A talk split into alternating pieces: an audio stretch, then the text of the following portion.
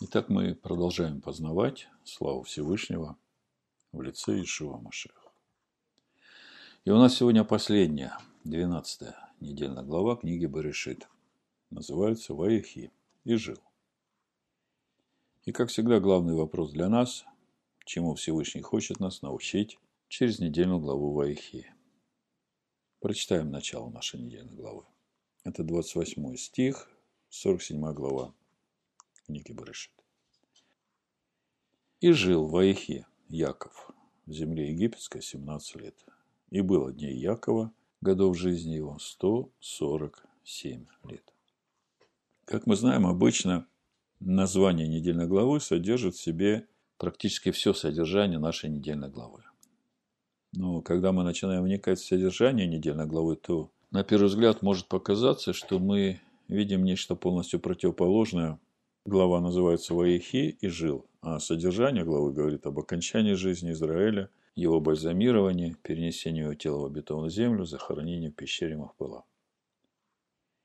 И этот парадокс смерти, который связан с жизнью, мы уже встречали в недельной главе Хаей Сара, «Жизнь Сары».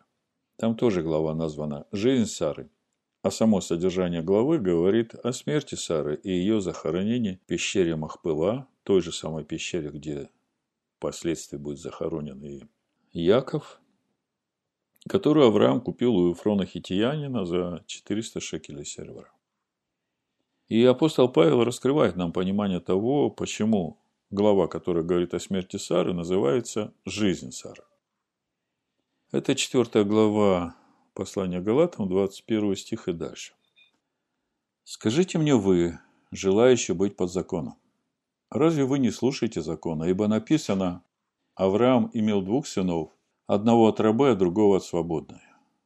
Но который от рабы, тот рожден по плоти, а который от свободной, тот по обетованию. В этом есть и насказание. Это два завета. Один от горы Синайской, рождающего рабство, который есть Агарь, ибо Агарь означает гору Синай в Аравии и соответствует нынешнему Иерусалиму, потому что он с детьми своими в рабстве. А Вышний Иерушалаем свободен, он матерь всем нам.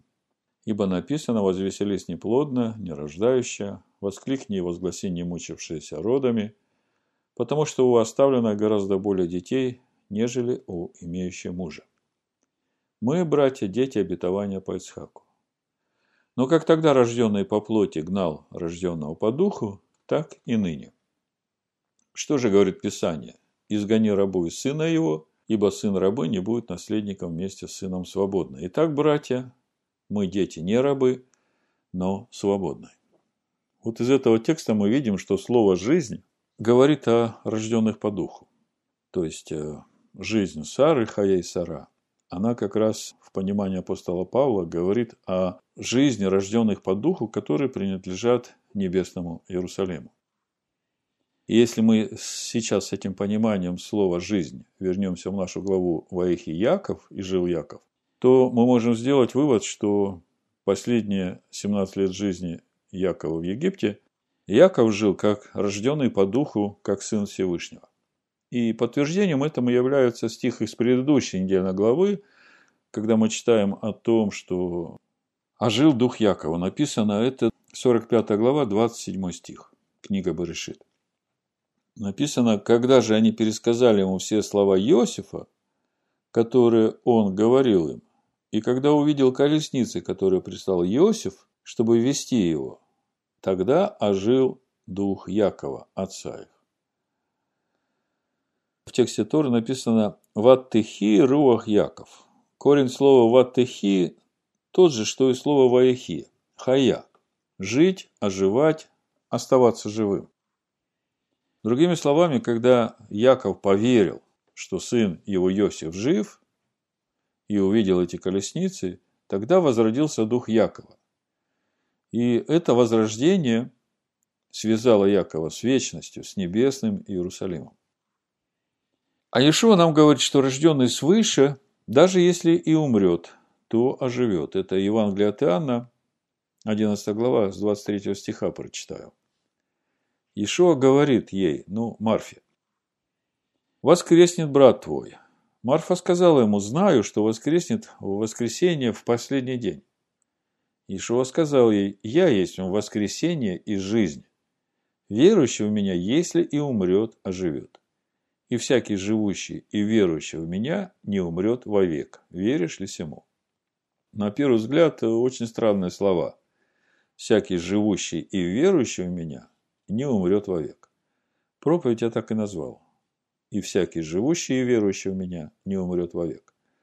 Мы ведь знаем, что даже всякий рожденный свыше, тем не менее, когда приходит его время, он умирает. То же самое мы видим и в жизни Якова. Дух Якова ожил, Яков прожил еще 17 лет, а потом он умирает, тело его бальзамируют, хоронят в пещере Махпыла в обетованной земле. А Ишуа говорит, что всякий живущий, то есть тот, кто имеет рождение свыше, как мы это увидели в послании Галатам, и верующий в Иешуа Машеха не умрет вовек. Что хочет этим сказать Ишуа? Ведь мы знаем, что наши тела не могут жить вечно. Только тело воскресения, оно может жить вечно. Тогда что значит будут жить вовек? Ответ мы находим в Евангелии от Луки 20 главе, 37-38 стих написано. «А что мертвые воскреснут, и Маше показал прикупение, когда назвал привечного всесильным Авраама, всесильным Ицхака, всесильным Якова. Всесильный же не есть всесильный мертвых, но живых, ибо у него все живы. И в этом контексте обращает на себя внимание комментарии еврейских мудрецов на недельную главу Ваихи, которые, несмотря на то, что в главе описана кончина Якова, заявляют, Яков, отец наш, не умер. И дальше объясняют, как потомство его живо, так и он находится среди живых. И дальше раскрывают свой комментарий, говоря, праведник обладает особо чистой и возвышенной жизненной силой, которую он постарается передать своим потомкам. Когда еврей выполняет заповеди, учит Тору, совершает добрые дела, то сила Якова пробуждается в нем.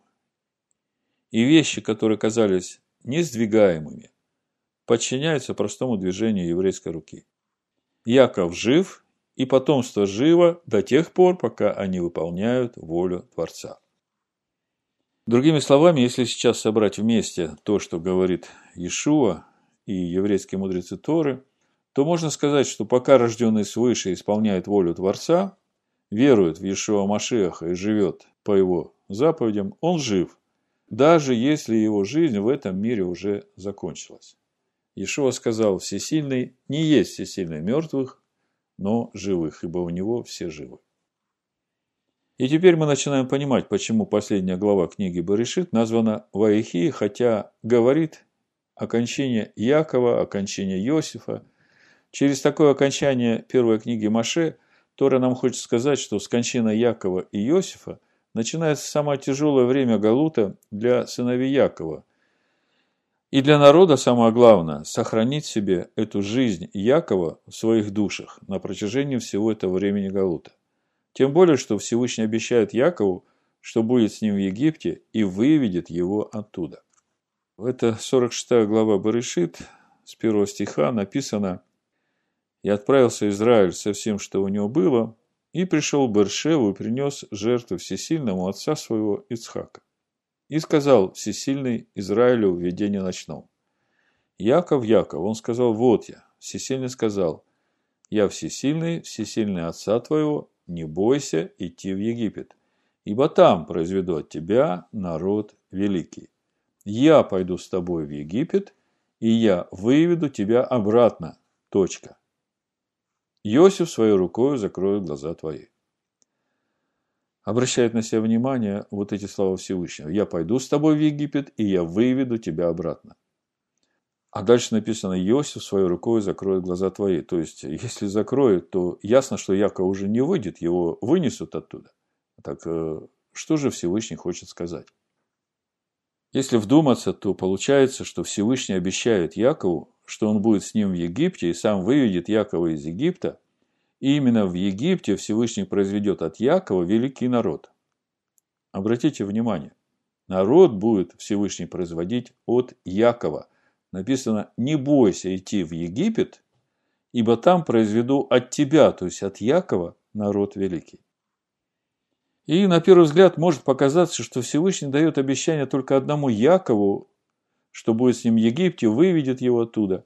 Но если мы вернемся к названию нашей недельной главы и всему, что с этим связано, то получается, что это обетование относится ко всем, кто сохранит в себе жизнь Якова. В благословении, которым Яков благословляет Иосифа и его сыновей, Яков говорит, что Всевышний обещал расплодить и размножить Якова и произвести от него множество народов. И если внимательно посмотреть на то, как Яков благословляет Ифраима и Минаше, то можно видеть, что все эти народы и будут составлять этот великий народ, который Всевышний произведет от Якова. Это Берешит 48 глава, с 3 стиха читаю. «И сказал Яков Иосифу, Всесильный Всемогущий явился мне в Лузе, в земле Ханаанской, и благословил меня и сказал мне, вот я расположу тебя и размножу тебя, и произведу от тебя множество народов. Обратите внимание. Я расположу тебя, я размножу тебя и произведу от тебя множество народов. Как это? И дам землю сию потомству твоему после тебя в вечное владение. И ныне два сына твои, родившиеся тебе в земле египетской до моего прибытия к тебе в Египет, мои они. Ефрем и Минаши, как Рувим и Шиман, будут мои. Дети же твои, которые родятся от тебя после них, будут твои. Они под именем братьев своих будут именоваться в их уделе. Из всего этого мы делаем вывод, что все это множество народов, которые Всевышний произведет от Якова в Египте, они и будут составлять этот великий народ, который Всевышний произведет от Якова. И для того, чтобы это понять, нужно посмотреть на само благословение, которым Яков благословляет Ифраима и Минаш. Во-первых, Яков говорит Иосифу, что эти два сына Иосифа, которые родились у Иосифа до прибытия Якова в Египет, они будут считаться сыновьями Якова, как Руим и Шима. А все остальные, которые родятся у Иосифа, получат наследство в уделе Ифраима и Минаша. И это очень сильное пророческое указание на то, как церковь из язычников будет входить в общество сынов Израиля. Давайте прочитаем еще раз. Баришит 48 глава, 5-6 стих.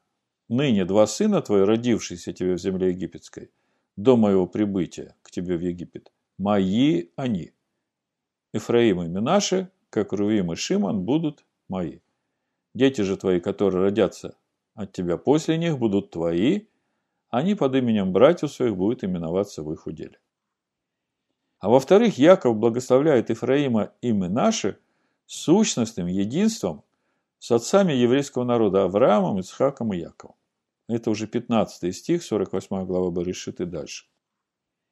«И благословил Иосифа и сказал, «Всесильный, пред которым ходили отцы мои, Авраам и Ицхак, всесильный пасущий меня с тех пор, как я существую, до сего дня, ангел, избавляющий меня от всякого зла, да благословит отроков всех. То есть благословение всесильного через этого ангела придет на отроков. Да будет, в синодальном написано на них, а в Торе написано Ваикаре Бехем Шеми Вешем Аватая Авраам Ваицхак.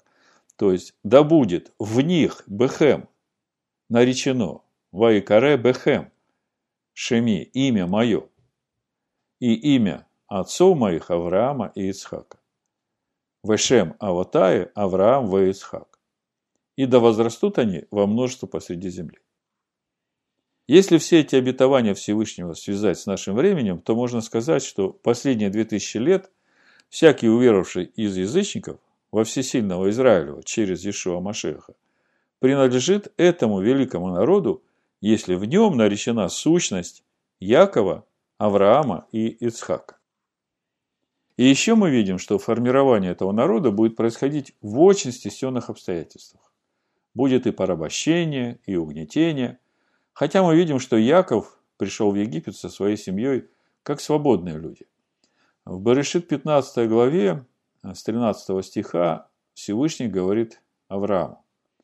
«И сказала Данай Аврааму, знай, что потомки твои будут пришельцами в земле не своей, и поработят их, и будут угнетать их 400 лет. Но я произведу суд над народом, у которого они будут в порабощении. После всего они выйдут с большим имуществом». Итак, весь этот галут в Египте для тех, в ком живет Яков, и которые сохранили верность заповедям Всевышнего, для них все закончится хорошо. Всевышний произведет суд над теми, кто угнетали и порабощали народ Всевышнего. И в этот раз, размышляя над нашей недельной главой и тем, что сейчас происходит в мире, как-то по-особому отозвалась во мне шестая глава книги «Премудрости Соломона». Я ее сейчас прочитаю, и пусть это будет как обращение Всевышнего сегодня ко всем власть имущим и судьям земли.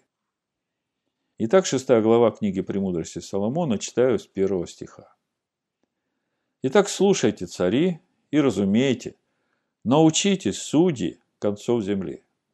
Внимайте, обладатели множества и гордящиеся перед народами.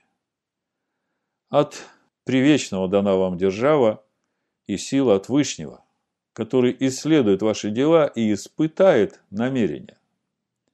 Ибо вы, будучи служителями Его Царства, не судили справедливо и не соблюдали закона, и не поступали по воле Всевышнего. Страшно, и скоро Он явится вам, и строг суд над начальствующими. Ибо меньшие заслуживают помилования, а сильные сильно будут истязаны. Адонай всех не убоится лица и не устрашится величия, ибо Он сотворил и малого, и великого, и одинаково помышляет о всех. Но начальствующим предстоит строгое испытание. Итак, к вам, цари, слова мои, чтобы вы научились премудрости и не падали. Ибо свято хранящее святое осветятся, и научившиеся тому найдут оправдание. Итак, возжелайте слов моих, полюбите их и научитесь. И так сам Соломон, будучи царем, обращается к правителям и царям земли и говорит, что всякая власть на земле дается от Всевышнего. И он сам вникает во все дела царей и судей земли и испытывает их намерения. Если меньше заслужат помилования, то власть имеющие будут строго судимы Всевышним, если не будут судить справедливо и не будут поступать по воле Всевышнего. Всевышний не устрашится их величия и начальствующим предстоит строгое испытание. И чтобы им выдержать это испытание, им нужно научиться премудрости.